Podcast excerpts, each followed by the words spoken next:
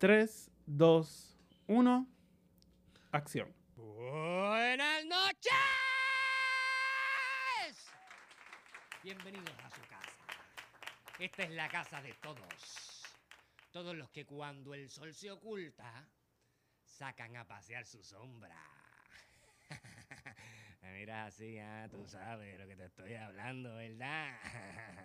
No se preocupen, aquí estamos en familia. Y ahora vamos a presentar a la espectacular, a la más maravillosa. Ella es Manuela. ¡Aplaudan, coño!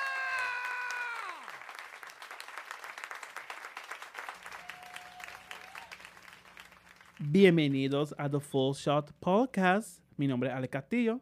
Y el mío es Alexis Aguirre. Yay. Um, la película de hoy va a ser Manuela y Manuel, una película puertorriqueña um, y de género comedia-drama. ¿Quieres empezar con la sinopsis? O yo, yo puedo leerla también. Sí, léela tú. Ok. En medio de su peor crisis amorosa, Manuel tendrá que hacerse pasar por el novio de su amiga Coca, quien se enfrenta a su familia conservadora con un embarazo resultado de una noche de pasión. Um, exactamente eso es lo que va a ver en la película. Sí. Um, um, si brincamos entonces lo que sería género, género más bien es una comedia farce. Una comedia farce um, es uh, una comedia donde conlleva la exageración de las situaciones, exageración de, de, de, ¿verdad? de, de, de performance de los actores. Aparte de eso, déjame buscar aquí en mis notas. Es una comedia que usualmente utiliza comedia física, la falta de comunicación, situaciones exageradas, malentendidos, para hacer situaciones de tensión más um, digestibles y entretenidas overall. Um, los elementos de un farce comedy usualmente es una trama absurda, no está para replicar la vida real, sino más bien para burlarse de ella. Tiene acciones rápidas, el setup y el payoff, es inmediato personajes distintivos, usualmente para poner personajes en situaciones donde típicamente no estarían. Y también el diálogo es un poco witty, como que más slapstick. Sí, y lo importante que cuando una comedia farce buena, ¿verdad? In- inteligente, uh, puede hacer crítica a constructos sociales por medio de la mala comunicación, trama absurda y situaciones exageradas, en fin. Um, Y mencionarte es buena, eso es importante. eh, me The Shade, ya empezamos con el Shade. Um, ejemplo de película así farce puede ser The Birdcage, con una película en, en, en varios reseñistas lo han comparado con esta película. Más bien de el, el tipo de índole de, de qué tipo de película es, no necesariamente eh, la calidad. Um, otra película que es um, un farce comedy puede ser Bridesmaids, Superbad, um, y una película ¿verdad? hispanohablante que puede ser Las mujeres al borde de un ataque de locura, de, de- de nervios, perdón. Esa es la del amor. Eh, perdón, ver, sí, Mujeres al borde de un ataque de, de nervios. Sí. Es una película, ¿verdad? De- como ejemplo de farce comedy que esta película de Manuela y Manuel um, trata de conllevar. Um, pero sí, eso mayormente, eso sería como está en género. Um, para mí, en cuestión de, ese desarrollo, lo encontró bastante estereotipizada, o sea, very st- stereotypical, se basó en personajes, ¿verdad? Ese tratamiento de los personajes son Sí. bien Estereotipo. Sí, bien, tiene un elemento de estereotipo, no hay, no hay mucha profundidad. Obviamente, una película que dura una hora y media, no hay, no hay, no hay mucho tiempo para poder desarrollar estos personajes, pero se basaron en situaciones... ba- o sea, sí, esto fue 2007, esta película salió en 2007, tenemos que pasar por Hace ahí. mucho. Sí. Y para qué entonces, y todavía, um, la representación queer en los medios de televisión de Puerto Rico no es Era la más sátira. amplia y no la más profunda posible. Y no hay, y, y que tampoco no hay oportunidades para, para poder hacer, para poder llevar a cabo estos tipos de producciones también. Tener más diversos personajes en televisión. Usualmente con cuando vemos a un personaje en, en el medio de comunicación de Puerto Rico son eh, en, en base en, en- en estructuras bien superficiales. Sí, son sátiras, básicamente. Son sátiras, sí. Y siempre comedia, siempre solamente el personaje es bad of the joke. um, y utilizado como elemento de poder aliviar tensiones, no un personaje que no hay, no, us- usualmente no son personajes que no hay mucho development. Sí, pero hay maneras correctas de hacerlo. Por, ej- por ejemplo, eh, personaje de Víctor, Víctor Alicea, ¿qué se llama? Sí, que hace de, Quique o algo así. De- Sí, que él hacía personificaciones de mujeres, pero era, tú sabes, buenos trabajos. ay, perdóname, ¿quién es Victor Lice? I'm sorry. Víctor Alicea, el actor que hace de Sus Epifanio. Ah, ok, ok, ok. Que él sí hacía de mujer, se vestía de mujer y a veces pues personificaba mujeres y no travestis ni transexuales. Y lo hacía bien, con mucho respeto y con mucha conciencia. Lo cual yo creo que es algo que debieron de implementar un poquito más en esta película. Bueno, s- ya. Um, yo no he visto mucho, o sea, conozco, sé quién es Víctor Licea, ¿sabes? Reconozco su, su, su carrera como tal.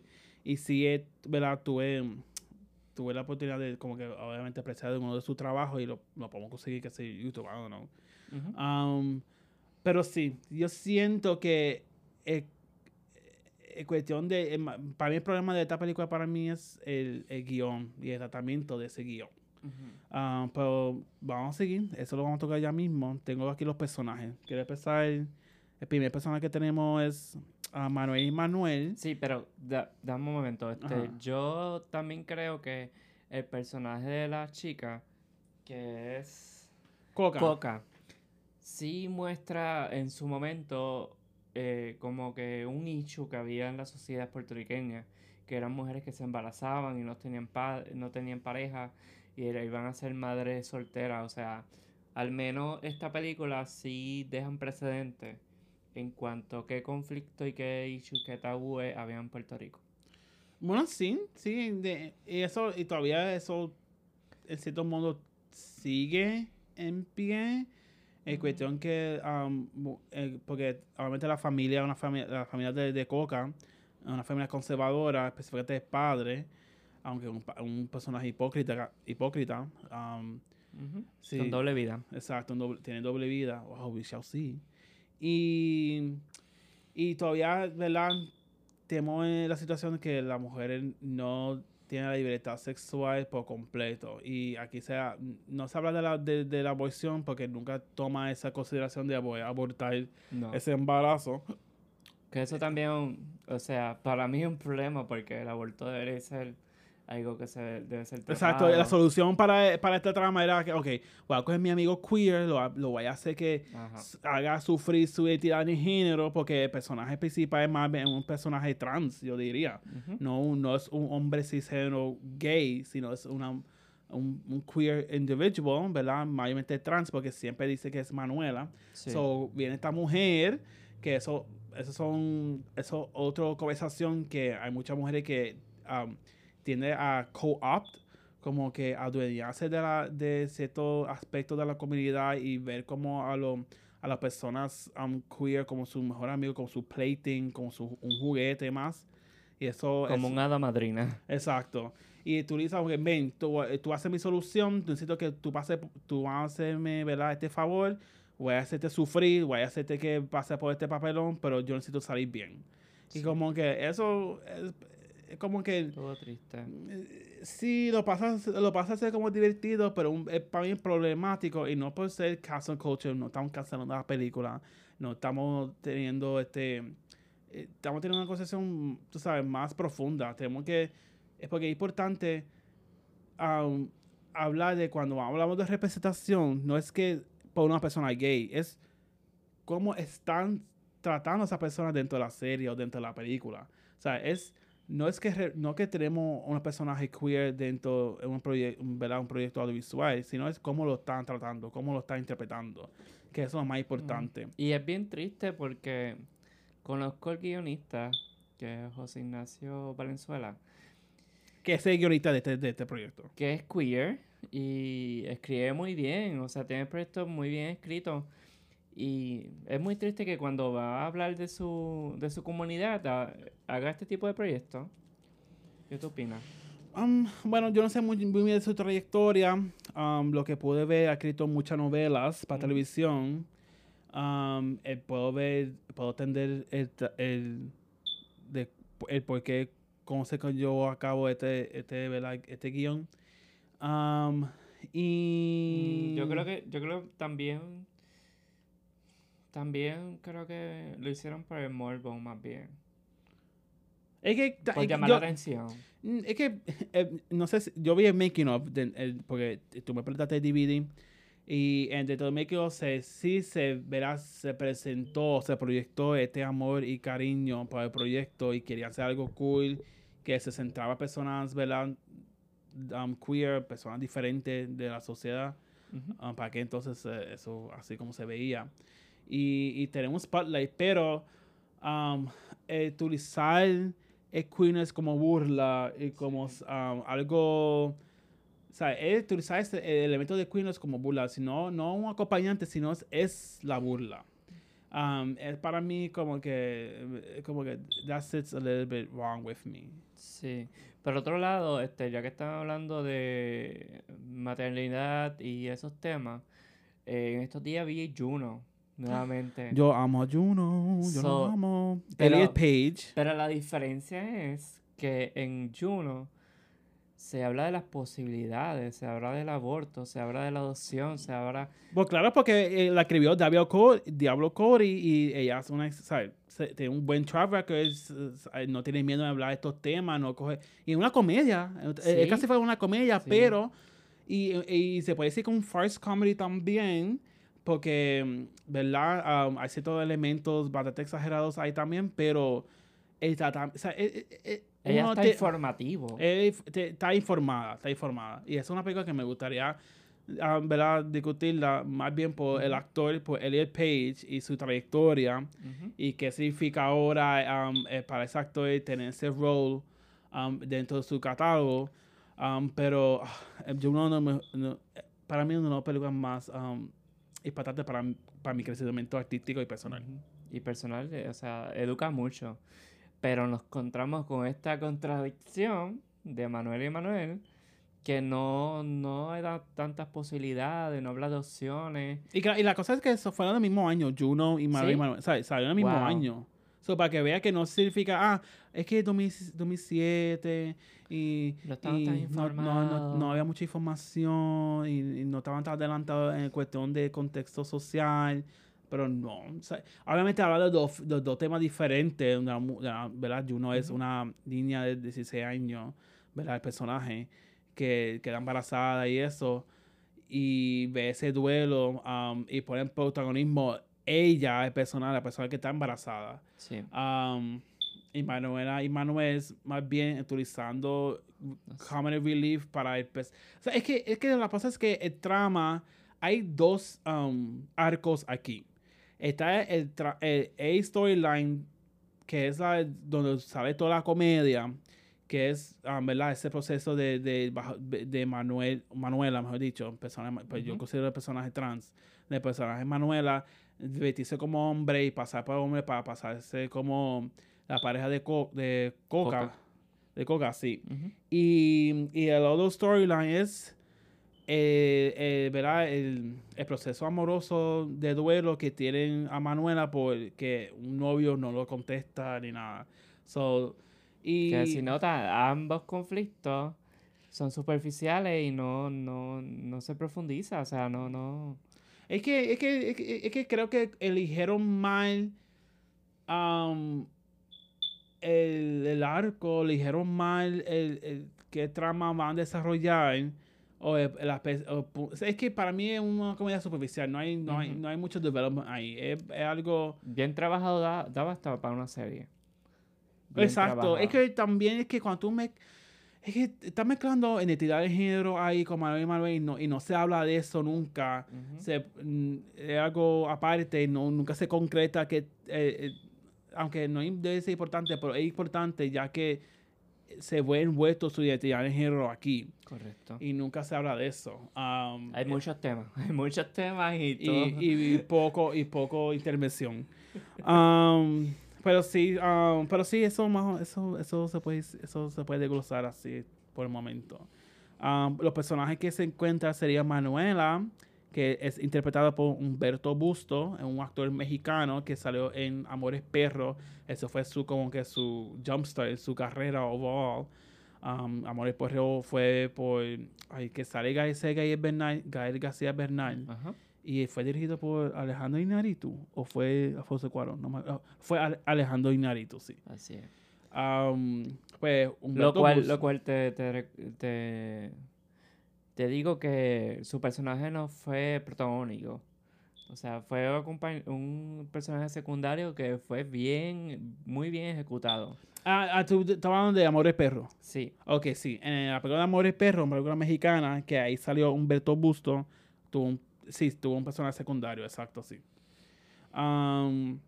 Y esta película de Amores Perros eh, se dice que marcó un referente en el cine mexicano porque antes todo era melodramático, este, de época, este, y luego de eso pues empezaron a hacer cine mucho más social, que hablaba de las, las problemáticas sociales, de el dinero, de la gente pobre versus la gente rica. Y, y sí, o sea, se reconoce que de Humberto Bustos viene de un filme bien importante. no, no. Yo estoy, estoy, estoy de acuerdo con eso y había escuchado algo similar también. Ah, me parece curioso que eh, el primer podcast, el primer episodio de este podcast fue de una película mexicana y ahora dedicamos a una película puertorriqueña, pero aún así trayendo México con nosotros con este actor Humberto Ujú. Busto. Um, el cine mexicano es bastante influyente para, para nosotros y debe ser- debería ser bastante influyente también.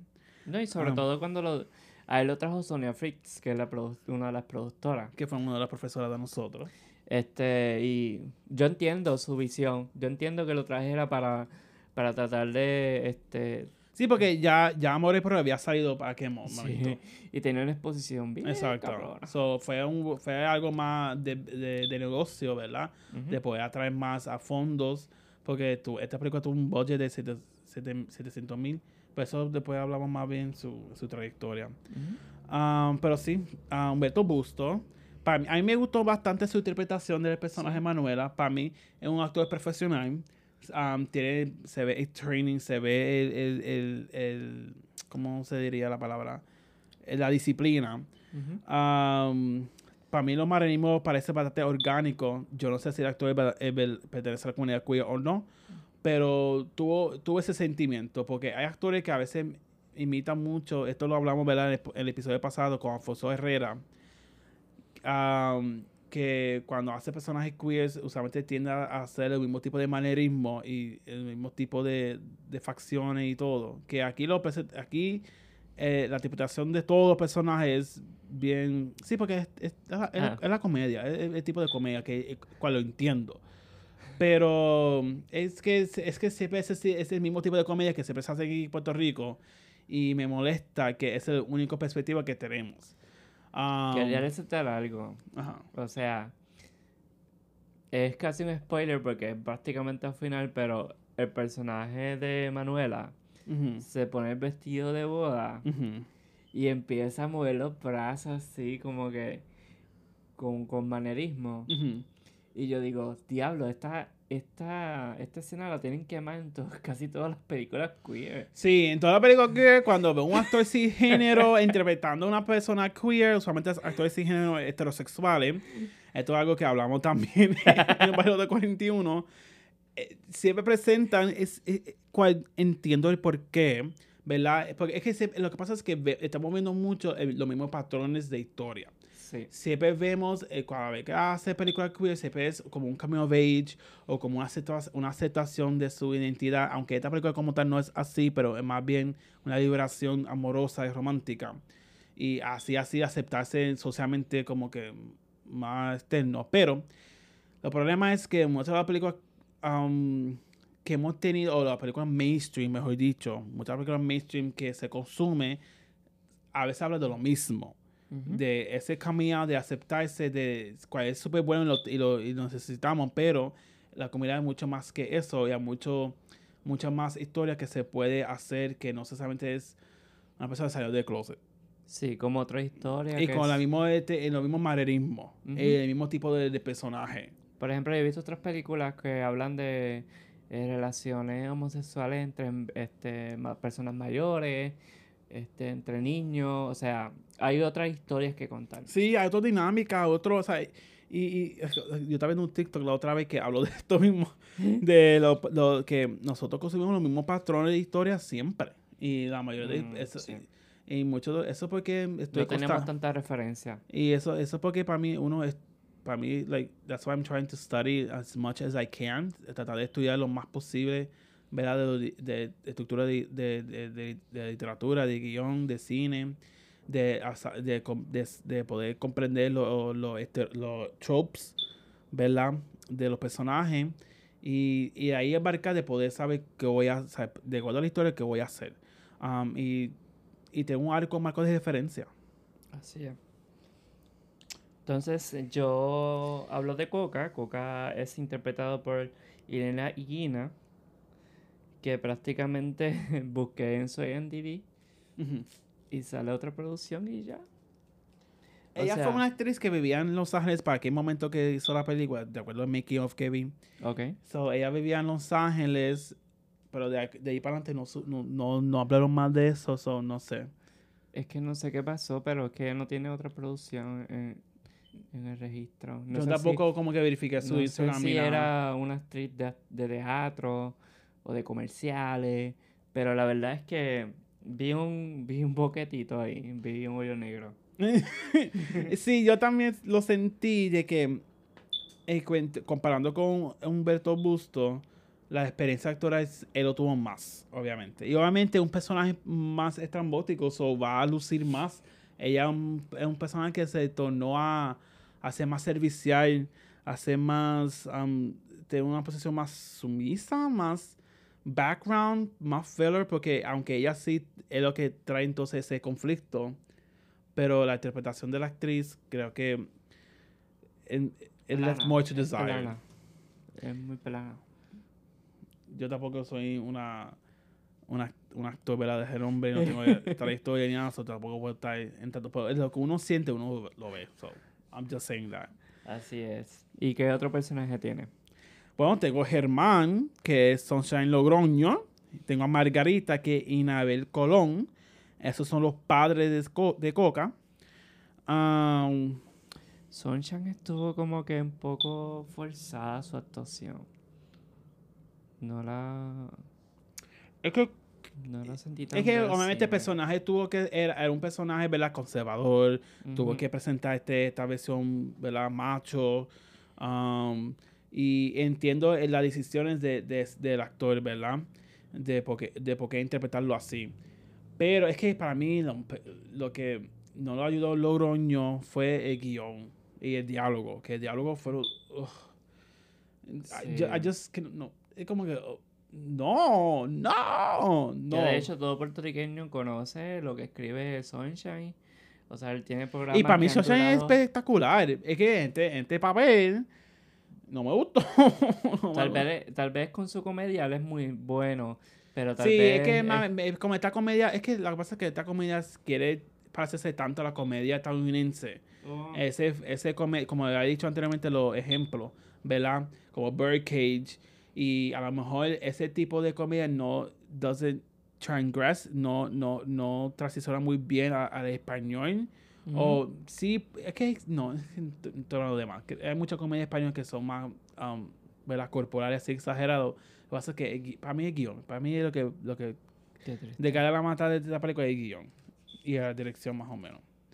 Um, Yo quiero mencionar a la grandísima el personaje de Rosa por María Luz María. Ay, antes, antes de eso, perdóname, me quería hablar de Margarita, que es la mamá de Coca, que interpretada por Inabel Colón a mí me encantó ella. A mí me gustó mucho su performance. like, a mí, like, entiendo que ¿verdad? ella está interpretando a esta mujer um, rica, la que es, la que, ¿verdad? Porque Coca proviene de una familia de privilegio, uh, de dinero y conservadora, pero la mamá es obviamente una mujer que no, ya no le importa el matrimonio con Sunshine, um, con su personaje Germán y ella está como que bien ida y bebiendo mucho. Parece que está siempre ida. Para mí me gustó, me gustó dentro de todo, me gustó su interpretación. A mí me, me pareció bastante jocoso y y, y et- ella como que entendía más bien el tono de la comedia. Ok. Para mí ella es como que lo que era Humberto Busto, ah, Ina- In- Inabel Colón y María Pavón fueron los mejores que pudieron interpretar ese, ese tono. Sí, es cierto. Pero hablando de cuál es el nombre de la señora? De, eh, de, persona de, de Margarita, la actriz. Sí, de Margarita. A mí me encantó la escena donde ella está con la hija antes de casarse, que ella como que se desnuda. Se desnuda y dice cómo ella se siente. Exacto, el personaje se, se, se, convierte más vulnerable, exacto. Sí, se me pararon los pelos. O sea, Ah, was a, that was a very nice moment, me gustó.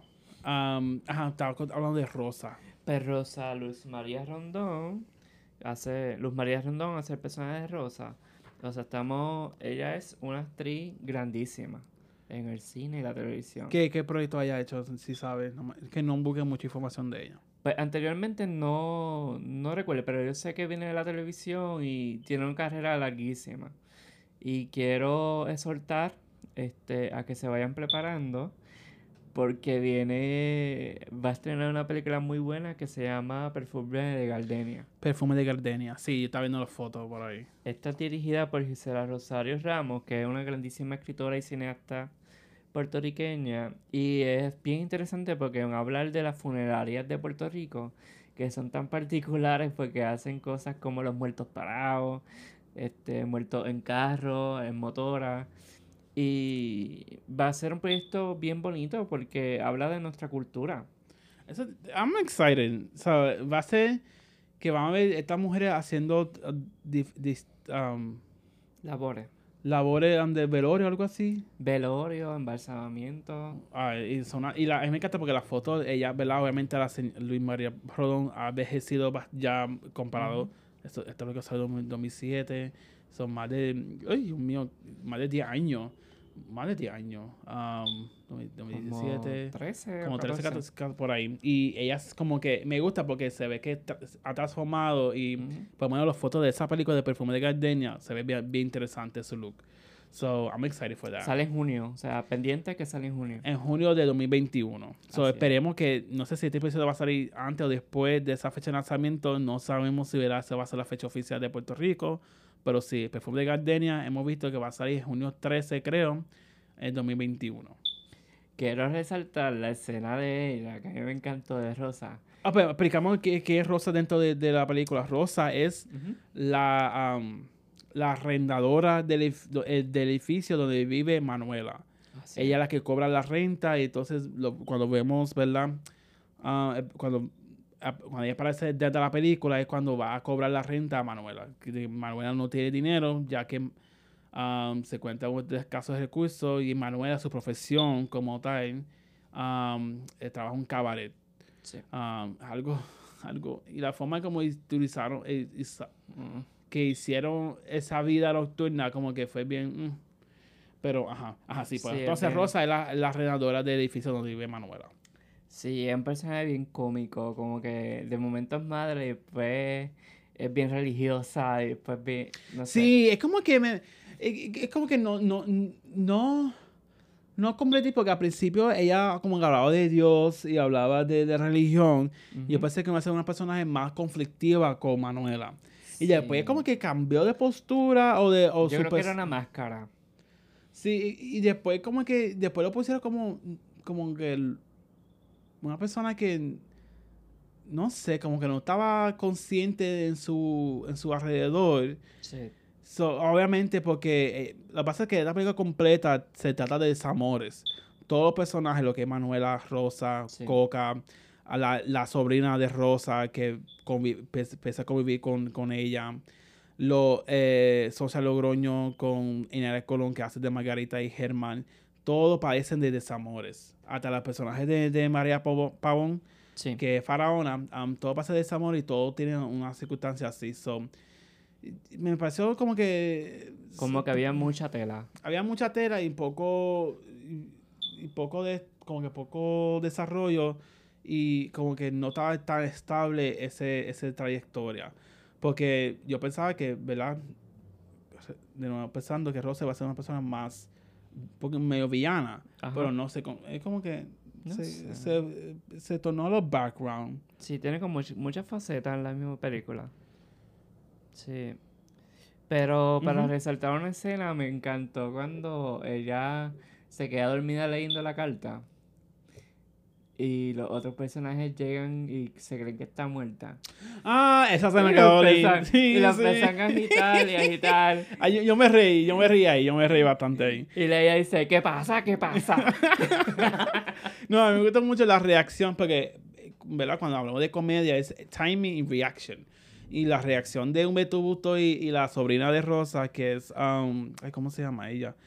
Um, no me acuerdo el personaje, ¿cómo se llama? Eh, pues, interpretado por Marisol Calero.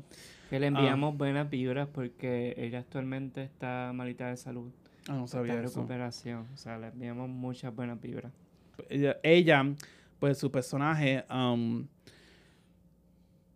¿qué iba a decir? Ah, ah, verdad que era el, cuando esa escena específica me gustó mucho su reacción con, con Humberto Busto, was very funny. Y um, ah, me gustaría hablar de María Pavón, que para mí, ahí, Es la película. ella es, para mí ella, ella hace esta, el, el tono, como había mencionado antes, ella sí Se supo, entendió lo que necesitaba conllevar. María Pavón hace de persona de Faraona, una mujer trans, um, co- como tal trans um, um, en la película.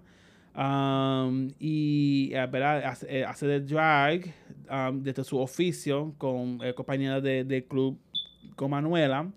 Y para mí fue excelente. O sea, obviamente um, fue bien una exageración de un- es como que ese personaje como que representa mucha gente o Sí. representa lo, lo más eh, eh, espléndido y lo más caótico de, de ese ambiente, ¿verdad?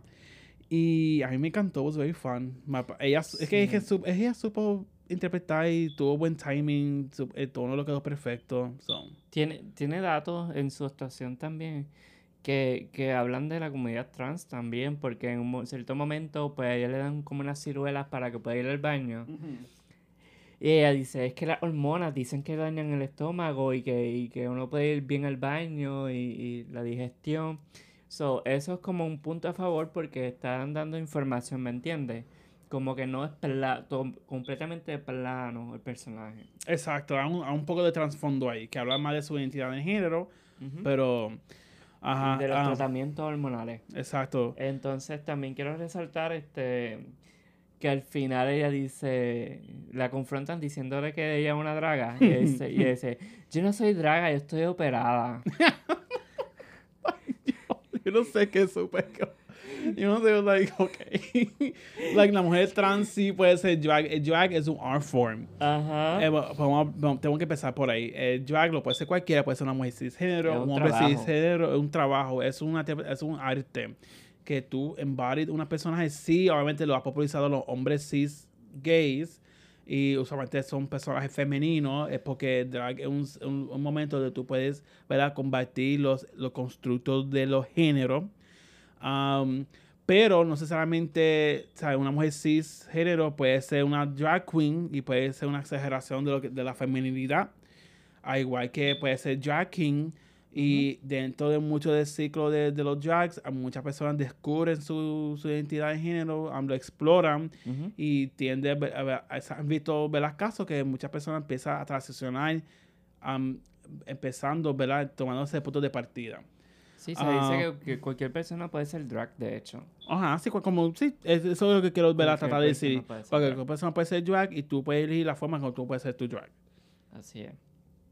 ¿Y qué piensas de los temas? ¿Qué temas viste? Um, tema de identidad de género, el, eh, ¿verdad? el conservadurismo, um, el presumir ¿verdad? ideologías falsas, identidades falsas, específicamente con el orgullo del personaje. Um, y apariencias sociales, porque aquí hay mucho que tiene que ver con, ¿verdad? El socioeconómico tiene que ver mucho aquí. Um, Y esos son más, yo creo que, eh, que abarcar todo eso, pero no hicieron tan... Pues yo vi Elegada. mucho de lo que son los valores cristianos en, en la sociedad, Sí. que a veces limitan, este, a veces son transfóbicos, que eso fue otro tema que puse. Eh, la masculinidad frágil. La mujer es bien frágil, sí. Yo la vi en la película. El desamor, como mencionaste. Y los matrimonios arreglados, porque en la discusión que te dije de... ¿Verdad? Sí. de- Que de personas de Margarita y, y Coca, sí. Ella le dice que... Ella le confiesa que su matrimonio fue arreglado. Sí, la película más bien habla de desamor. Es de, de eso, de, de fracaso de romance. Y cómo, en- en- aunque no conseguimos romance con una pareja, ¿verdad? Romántica sexual, la conseguimos con otras personas, sea con madre e hija, amistades, o con el mismo ambiente de los queers, porque, Así es. ¿verdad? El ambiente queer, de, ¿verdad? La última escena que es la boda, donde, ¿verdad? Que esta persona, Manuela, ¿verdad? Siendo de hombre, tiene que casarse con su amiga.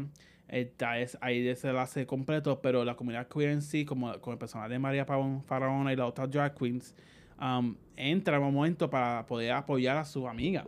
Así es. So, es un amor um, positivo que resalta la La película. familia elegida. La familia elegida, exacto.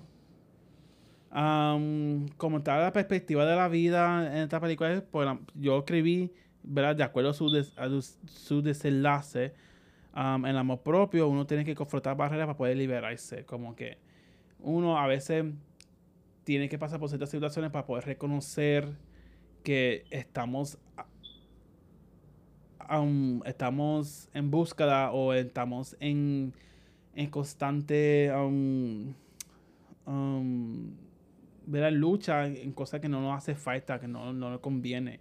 Y tenemos que apreciar lo que tenemos alrededor, que y sea amistades o sea ¿verdad? la familia elegida. So, para mí eso es algo que quisieron um, decir. Ok. ¿Qué Yo tú pusiste? vi, yo vi este que como el estereotipo de la vida de la draga. Bueno, sí, ya. este, de, que es súper dramática, que tienen, tienen una instabilidad económica. Es que ya, y, y- es que lo que pasa es que el estilo de producción de esta película que, que um, eso lo hablamos el- cuando tocamos el lenguaje cinemático, um, no, e- no era ese underground world, porque la vida el drag sí es bien underground para mucha gente, y lo quisieron poner bien, no sé, no- Dramatic, bien exagerada. no, es que es eso first comedy, pero no sé, ay, no sé. Yo pensaba que la, el- este ambiente iba a ser perfecto para, para eso, pero no necesariamente fue así. Ok. Entonces, por otro lado, también vi este la perspectiva de la joven adinerada que está, está viviendo una vida sexualmente libre y se encuentra con este embarazo repentino. Bueno, sí, que sé cómo está en, eh, una mujer, una mujer de privilegio que a escondidas se tiene que, am, ¿verdad? explorar su sexualidad y se ve um, um,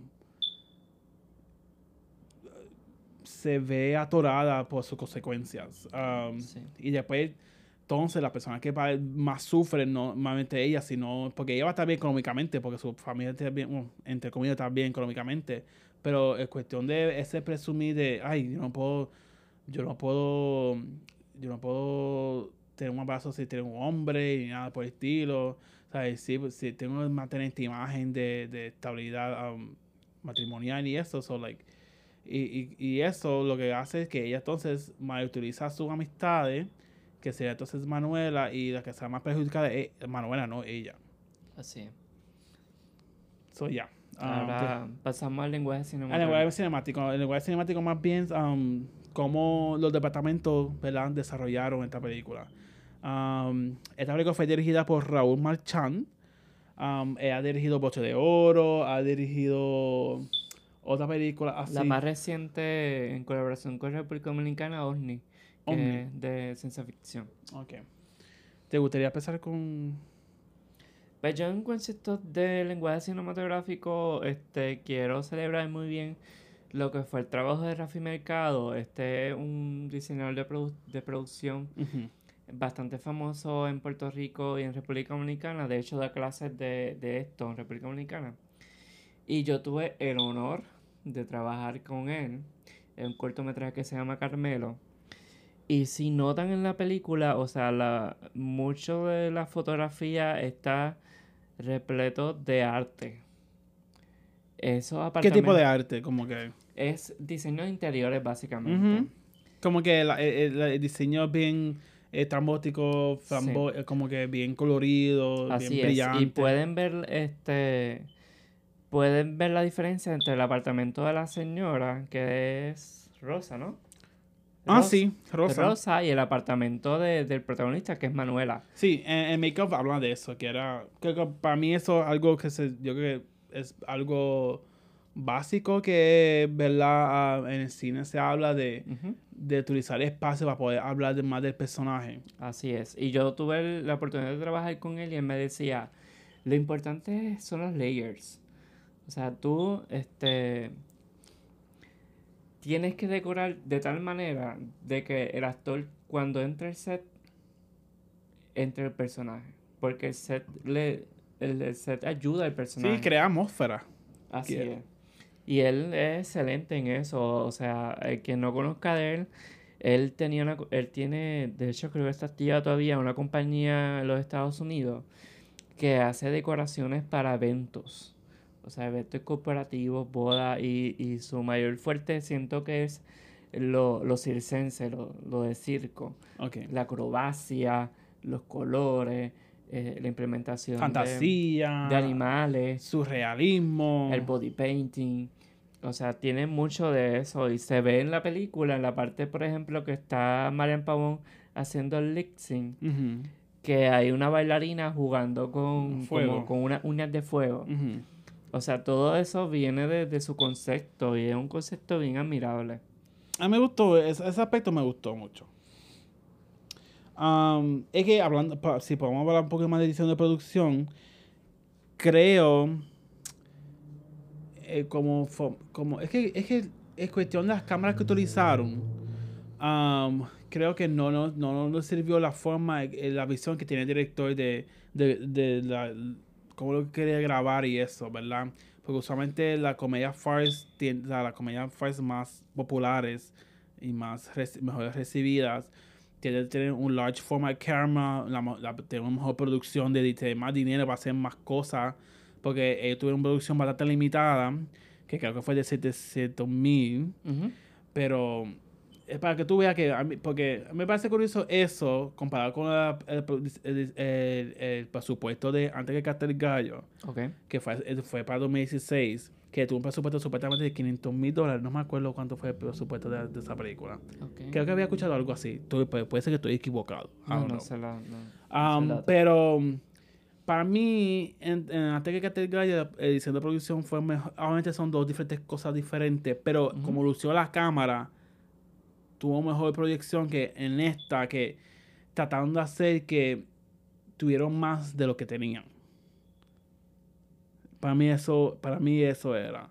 Como que eh, el ambiente de Crash, que donde fue que grabaron la escena de todo lo, ¿verdad? Um, mm, de, club y en su el apartamento de Manuela, yo siento que con la cámara que utilizaron, que no sé cuál, cuál fue la cámara que utilizaron, y el composition, yo no siento que fue como que dos cosas diferentes no sé, yo siento que ese tipo de cámara eh, tiene que ser algo más gorilla style, algo más handheld y que la edición de producción no fuese tan en, trambótico, ya que no, ah, no, ah, no, es que no me gustó, ya punto se acabó, no me gustó. Como que la cámara no daba para grabar tanto arte, tú dices. Exacto, exacto, sí.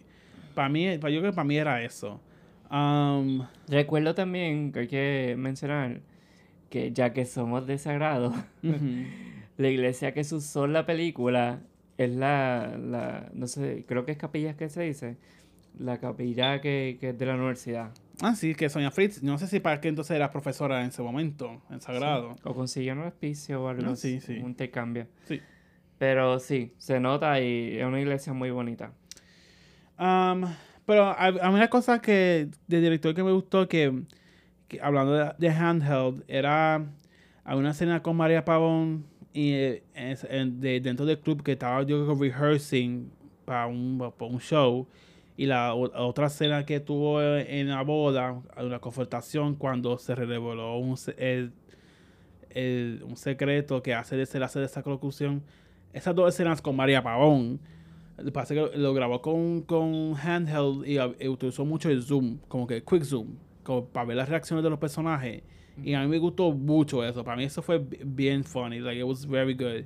Y me acordó mucho al, a estos sketch comedy shows o estos comedies de mockumentaries como The Office o Parks and Recreations que hacían, que utilizan mucho como que, no reaction, sí, ellos utilizan más reaction shots, pero esta película obviamente no, no fue así. Pero eso, con esa handheld camera movement y estos zooms ins y zoom out para, para resaltar ciertas acciones, para mí fue bien hecha esos momentos ahí. Que Sí. si la película hubiese sido más así, más, más Gorilla style, yo creo que hubiese sido mejor. Ok, sí, y recuerdo también, hay una escena donde Manuela y, y Cuca están con los papás de ella, que se están confesando algo y la cámara coge las caras como que ¡fum! Como que, mira, mira la reacción de esta. Como ah, que mira sí, sí, ya, sí, sí, sí, eso fue funny, eso fue funny, eso fue funny. Sí, sí, that was funny, yeah. Es, es- es por esa misma línea, por esa misma línea. Sí. Um, eh, yo creo que, ah, pues, pues hablamos más, más bien de su dirección. José Ignacio Va- Valenzuela fue guionista, Chileno. um, chileno. Sí, es chileno. Ok. Um, a mí me gustó mucho que utilizó que Manuela estaba co- como que hacía sus confesiones, porque ella, esto como que un voiceover, utiliza mucho el voiceover, pero um, ella también Manuela habla como que al público, a la cámara. Pero um, ella, ella como tal personaje, con una cámara que ella tiene, y lo encuadra para que ella, para, para- hablar hacia ella, para poder hablar de, para poder despecharse del amor, um, de su desamor. Y me encantó porque hacía como que referente o era como que... Porque para que entonces YouTubers no era una gran cosa. O sea, YouTube estaba como que por momento de crecimiento para ese momento. Sí, pero... So, eh, como que fue bien cool ver un- una, eh, o sea, una persona utilizar la cámara para poder, obviamente sí, para ese entonces había los reality shows, de reality shows había confesiones así diferentes a la cámara, pero en, en su propia casa, ver a esa persona hacer eso fue como que cool, me gustó ese, ese, ese, Pues recuerdo que al principio de la grabación ella dice que es si la que ya para ese momento ya está muerta. Yo creo que más bien era una cinta de, de como cuando alguien se va a suicidar y, habla, y- y deja eso- un mensaje a las demás personas. oh, perdón. Este, yo creo que era más es- ese el propósito de esa, de esa cámara. Ok, pero me gustó eso. Como que era me gustó. Porque aunque ella, a, a, a final, ella, ¿verdad? Te un desenlace positivo. Así es, sí. Que por lo menos tiene un buen recuerdo de todo el drama Exacto. que pasó. Este, yo quiero resaltar que José Ignacio, pues, es un, gran- un gran escritor, ha escrito muchas novelas, Literaria. muchas producciones y también literatura. O sea, yo tengo una novela de él, homoerótica, que ahora mismo les debo el título, pero sí es muy buena. O sea, habla de su propia vida, de su vida en Nueva York y, y sí tiene, tiene buena, buenas tramas en su historia. Pero no sé, no sé qué pensar de este guion, básicamente. El diálogo fue bien superficial. Like, yeah, you can yeah. Le queremos adelantar que posiblemente en un futuro vamos a hablar de la película Miente. Ok. Miente fue este una adaptación de una novela que se llama Difference, creo que se llama en inglés, que la escribieron sobre la trama circula eh, en Río Piedra Mm, y en zonas de Santurce. La Y novela, él la y- novela. Sí, Ok. y él hizo una adaptación a película y para mí fue mucho mejor que esto, o sea, Yo me acuerdo el, el- el press release de esa película. Yo me acuerdo viendo al actor en Univision, cuando existía Univision para aquel entonces. que existe amiga, Rico. que existe. ¿Ah? Bueno, sí, Univision hace grabaciones aquí, pero no... Exacto, sí. Aún existe Univision, pero no existe como un- algo estable concreto, ¿no? sí, Porque- pero hay una cadena de noticiero y notic Que era, es Bora TV. No, Bora TV no. um, no me acuerdo ahora. Ay, no mismo. sé, hace tiempo que no veo televisión. Los streaming lo tienen, lo tienen amarrados. Tú sabes. Um, pero sí, yo me acuerdo del actor dando un press release coverage a hablar de esa película. ¿sabes? Quiero volver a ver Mientes, sí. Lo vamos a ver, Sí. lo vamos a ver. Vamos a hablar de ella, es muy importante. Um, sí, um, como tal el guion ya no creo que no fue lo mejor. Um, en, de, en Desenlace me pareció bien de, de, de- ah, no sé la palabra en inglés. Me pareció similar a otras películas, especialmente la comedia de Estados Unidos. Um, yeah, No, you no see what sé, you get. Yo, tu, tú viste Making of. O Yo vi el making of, sí. Pues making of no, no, o sea, eh, No hablo mucho guion. Sí, eh, habla de, más bien de, ¿verdad? De ese, de trama, pero no habla de su proceso de cómo escribirlo y eso. Lo- Yo, yo sinceramente creo es, que, es como que, ajá. que como este guion, pues, este, José Ignacio viaja mucho, o sea, y creo que pudo pasar, no sé si estoy en lo cierto, que él dio una versión y en el proceso de filmación, pues, se hicieron cambios o, o se improvisó, puede ser, no sé, es que nos... Yo el guion no lo, no lo vinculo tanto a él, no sé. Ok, pues no sé. Es algo personal. No lo cojan como. como. Es que es, es- es que es importante porque no, no podemos permitir que esta sala, porque obviamente en Puerto Rico no hay mucho, no hay mucha historia que se torna a personas queer. Ujú. um, no, non-fictionalist. Y, y es importante que no, no sea la única ejemplo, ¿verdad? Porque tenemos estrategia este, esta mala mala, que es un documental, pero es bien escaso y hay que ser, y si vamos a hablar ¿verdad? de Puerto. Rico y, los personajes queer, hay que ser bien crítico Pero- en eso. Pero también hay que ver de que de- depende de qué ojo lo, lo, lo, lo narra. Porque yo sé que José Ignacio es queer, tiene su pareja, tiene hasta niños y todo. Ah, pero no significa que tú eres queer, que tú vas a Pero- ser, ajá. Pero yo creo que al pasar ese guion por el ojo del director y de otras personas que no son parte de la comunidad, yo creo que se, se perdió y cayó más en el estereotipo y, y en la burla o la parodia. No sé, ese es mi pensar. No, no. I, I agree. Um, esto fue producido por Sonia Fritz y Frances. Lausel. Y creo Ah. que Eliana también estuvo en Virga. Eliana Sena. ¿Quién es la actriz? Eh, productora. Eliana Sena. Ah, bueno, yo podemos ver esta. Estuvo varias productoras importantes en esta película. Eso lo tengo que admitir. Este, Iliana Sena es bien importante porque produjo varios videos musicales de Calle 13.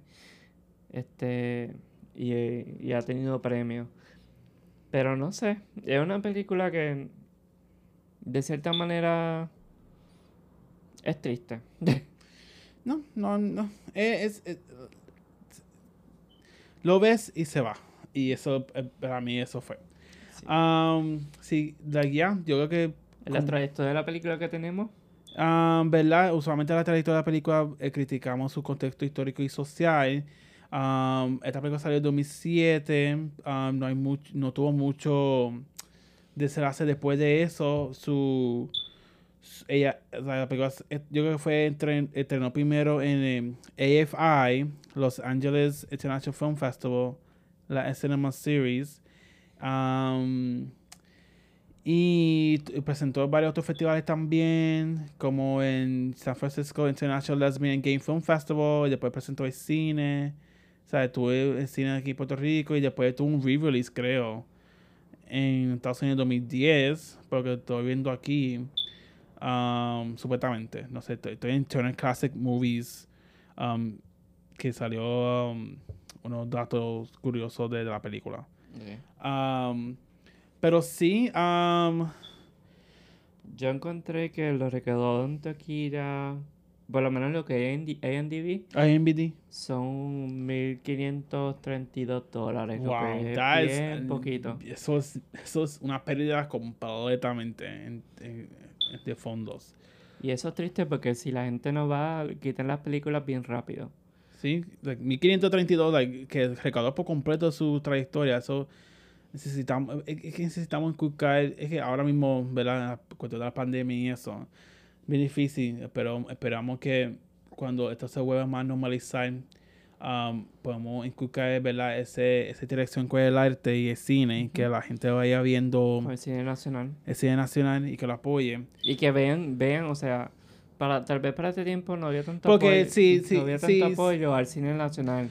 Exacto, sí. Pero ahora mismo, perdóname, tenemos a un director que va a dirigir una película de Transformers de puertorriqueño, un, un puertorriqueño. Ah, Ángel, Ángel Manuel. o um, sea, no me acuerdo el apellido de él, pero sí que hizo La Granja y después hizo una película que se llama Charm City Kings que está en HBO Max.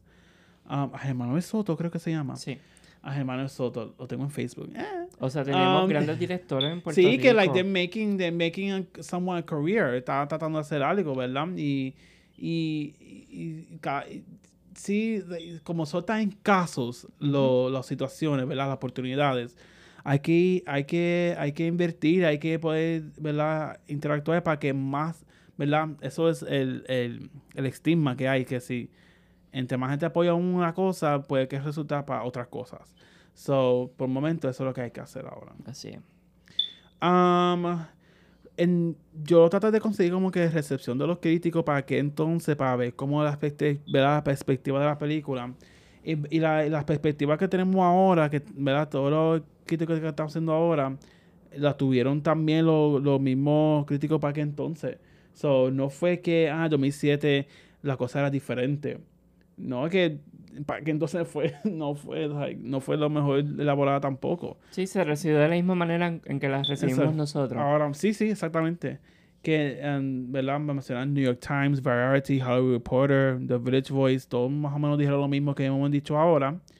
Um, so, yeah, I think, lamentablemente, necesitamos, ¿verdad? Inculcar a la población y, a- y los artistas ahora en poder informarnos más de lo, de, de que se llama, o sea, cuando vamos a hacer cine, que es que la gente no ve cine como una forma de arte. Mucha gente ve cine como algo de Como entretenimiento. entretenimiento, o algo de sacar dinero, o algo de un proyecto más. Pero yo, yo, yo lo cojo muy en serio. Y, y uno puede divertirse con lo más en serio posible, pero como que hay que hacer trabajo. So, um, que no se queden con lo primero que se estudian, sino que informarse de sus comunidades, informarse de sus alrededores, y informarse de los, de los tropes y de los, de los géneros y todo. Yo creo que es importante eso. Yo le recomiendo también este, a toda persona que quiera saber de cine y estudiante, aficionado, etcétera, que vean las películas más de una vez. Sí. Porque cuando uno lo ve por primera vez, tal vez uno se impresiona, es la primera vez que lo viste, es la primera vez que te enteras de la historia y tú dices, wow, me encantó. Pero yo le recomiendo por lo menos un año luego volver a ver la película para que puedas valorar este cada departamento, si el guion está este, bien hecho, si y, y ahí tú vas a ver sinceramente, porque la primera impresión como quiera te absorbe, te absorbe la atención de una manera que no te das cuenta de muchas cosas. No, y creo que es importante es que si una persona que te interesa el arte de cine o de proyectos audiovisuales, que constantemente veas cosas. Ajá, Y que seas crítico. Y que sea crítico y busca personas que son críticos, que verá que tú verás, puede, puede ellos, los- estos críticos tengan una amplia conocimientos y que se inculcan, ¿verdad? Y que y lo vean de nuevo, porque esta película yo lo vi, no me acuerdo qué año fue que lo vi, pero lo vi a través de mi bachillerato, Ujú. am, de 2010 de 2012 a 2017. Lo vimos como en el 2016. Ah, Creo que vimos juntos. Creo que sí. Y sí, lo vi contigo, estoy seguro, pero no me acuerdo qué año fue. Pero ahora lo vi, ahora, o sea, obviamente yo, he, yo, yo he, me he ma- I matured, me, me, me, he crecido como persona mental y emocionalmente y mi conocimiento en el cine obviamente ha ampliado. Um, so fue bien interesante ver ahora um, esta película porque para que entonces yo, yo como yo digo, no tenía mente, yo no estaba como que like, yo no estaba presente en el momento. So ahora para mí ah, es más fácil ver una película y poder contextualizar el momento que, que antes. So, Es que eras um, también muy joven, o sea, sí, yo no hay que sabía. aprender, hay que entender que uno necesita educarse, necesita ampliarse, necesita este, salir afuera, conocer de cultura y tradiciones, porque si no, uno vive en una burbuja. Sí, y creo que para poder resumir todo, um, seguir interactuando con tu, con tu escena, seguir seguir apreciando todo tipo de, de películas de género um, y poder aprender algo de ellas. Um, y ya, I think, yo creo que... Quiero, quiero resaltar dos cositas. ¿Qué es lo que mencionan? Crush Club. O sea, ah, es- sí, el, el- donde se ve en la filmaron... película una discoteca que muchos gays en Puerto Rico recuerdan, donde se desarrollaron unas grandísimas dragas. Este, y es bonito ver esta huella en el cine de este club. Que lamentablemente ese club ya no, ya no existe. Y lamentablemente muchos clubs de queers, a muchas barras Ujú. queers han sido afectadas más bien por la pandemia que hemos visto. El circo cerró. Sí. Ay, Jesús. Que teníamos buenos recuerdos. ahí. Papelones. Um, y, y, y, y ya, otra, y, y otra escena que tengo es y a veces menciona, ah, sí, pues cuando una de las dragas entra a la boda y le dice a Margarita, ¿es que se llama? Le, le Ah, dice, sí. o sea, aquí observen la jerga. Ujú. Porque Pues, esa ella, ella fue ella ese momento, esa este, persona. este, co- este vocabulario de patería, esto vive entre nosotros. Y él le dice, tu casa está fierce, fierce, fierce. o sea, esa escena da vida. Da- da- a mí me encantó ese momento. It was very, it was very organic and fun. ¿Tú, tú crees que se ha improvisado? Yo, Yo creo que sí, porque eso no creo que eso no fue el momento que escribió guionista, no creo. No, eso fue algo, eso fue para mí, mira, um, necesito que reaccione a, a este momento. Que, es que eso es lo que pasa, que utilizaron muchos um, um, o sea, que es eh, co- acontecimientos que, que hay en la comunidad y lo explotaron en la película. So, eso fue como que, ah, parece que tú, vamos a hacer algo funny, tú eres, us- usualmente las personas que hacen drag son bien funny, so, algo ahí, Ujú. um, para poder um, ayudar. So, ya, yo creo que con eso concluimos nuestro análisis de Manuel y Manuel. Así es, los invito a suscribirse a nuestro canal de YouTube. ¿Verdad? Que Ah. iba a encontrar entonces los, eh, los, los audio files que prontamente también vamos a estar haciendo, ¿verdad? Grabándolos mientras hacemos el podcast también. ¿sí? Pero por el momento va a ser, ¿verdad? Solamente el audio, el canal de YouTube. Y también, eh, lo, ¿verdad? Lo vas a poder conseguir en Spotify. Apple, Po- Apple Podcast. En todo eso se le pueden suscribir, le pueden dar like, le pueden dar valorizaciones, pueden dar comentarios, pueden compartirlo. Interactúen con el servicio. Sí, y cualquier La consejo, plataforma, mejor dicho. cualquier opinión, consejo lo pueden escribir y, y- ¿Verdad? Películas que, o géneros o películas que les gustaría, Sí. ¿verdad? Analizar, nos dejan saber. Aunque nosotros ya tenemos un calendario.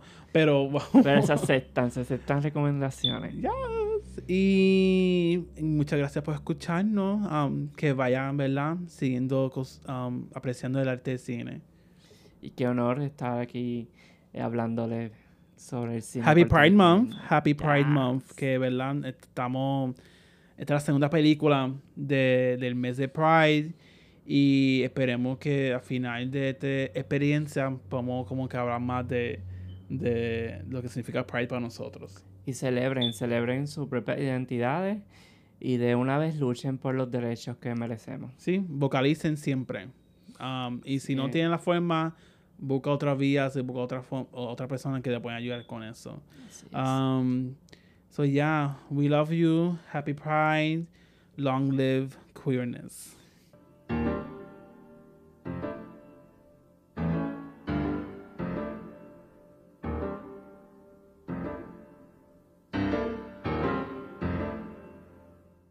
Nos vemos, bye. Bye.